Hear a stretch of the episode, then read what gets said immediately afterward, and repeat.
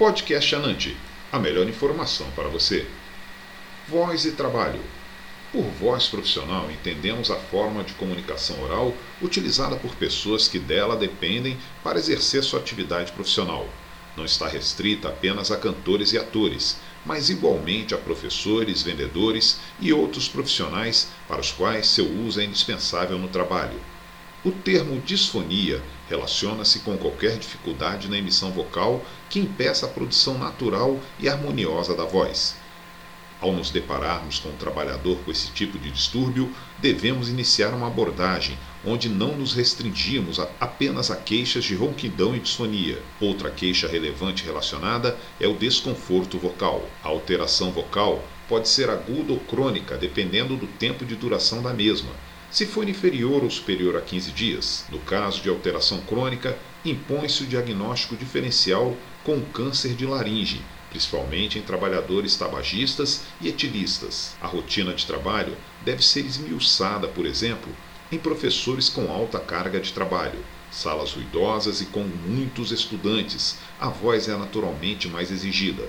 Necessário lembrar que todo profissional da voz deve fazer um aquecimento cuja orientação varia de um caso a outro e com a rotina do profissional, principalmente em casos de cantores. A presença de refluxo faringolaríngeo deve ser considerada, bem como hábitos alimentares devem ser investigados. Algumas medicações antihipertensivas e psiquiatras podem levar ao ressecamento do trato vocal. Outros sim, os anti-inflamatórios e o ácido acetil salicílico são fatores de risco para hemorragias da prega vocal. O uso de corticoide inalatório pode proporcionar a presença de candidíase, laríngea e atrofia da musculatura das pregas vocais. Outros fatores como estresse, sono insuficiente, falta de atividade esportiva também pode influenciar na qualidade da voz. O ambiente de trabalho com ruído excessivo, baixa umidade relativa do ar, presença de solventes e outras substâncias irritantes podem predispor à disfonia. Os sintomas frequentes relacionados e alterações vocais são cansaço ao falar, rouquidão, garganta seca, esforço ao falar, falhas na voz, perda da voz, pigarro, tremor da voz, ardor na garganta, dor ao falar, falta de volume, projeção vocal, perda da eficiência da voz e dor ou tensão cervical podem surgir nesses casos. Esses sintomas devem estar perfeitamente caracterizados quanto à instalação, tempo de duração e fatores que pioram ou melhoram os mesmos. A instalação dos sintomas geralmente é insidiosa, predominando ao final da jornada laboral, diminuindo após o repouso noturno e aos fins de semana.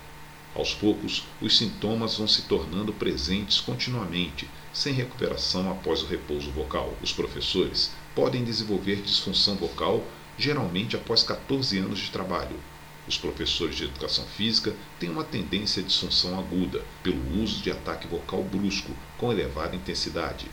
Os operadores de teleatendimento, por seu lado, têm disfonias mais precocemente, podendo estar relacionada ao estresse emocional, além de fatores ambientais e organizacionais a que são submetidos. Importante ressaltar dessa forma que o quadro de disfunção vocal relacionado ao trabalho tem caráter multifatorial, podendo estar relacionada a sintomas de sofrimento psíquico. Portanto, a anamnese deve atentar para identificar sintomas psicoemocionais ou psicossomáticos.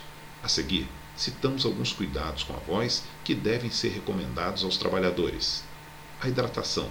Recomendar o consumo de um litro e meio de água em temperatura ambiente, Evitar alimentos que predisponham os quadros de refluxo, como café, refrigerantes, gorduras e frituras, chocolates e cítricos.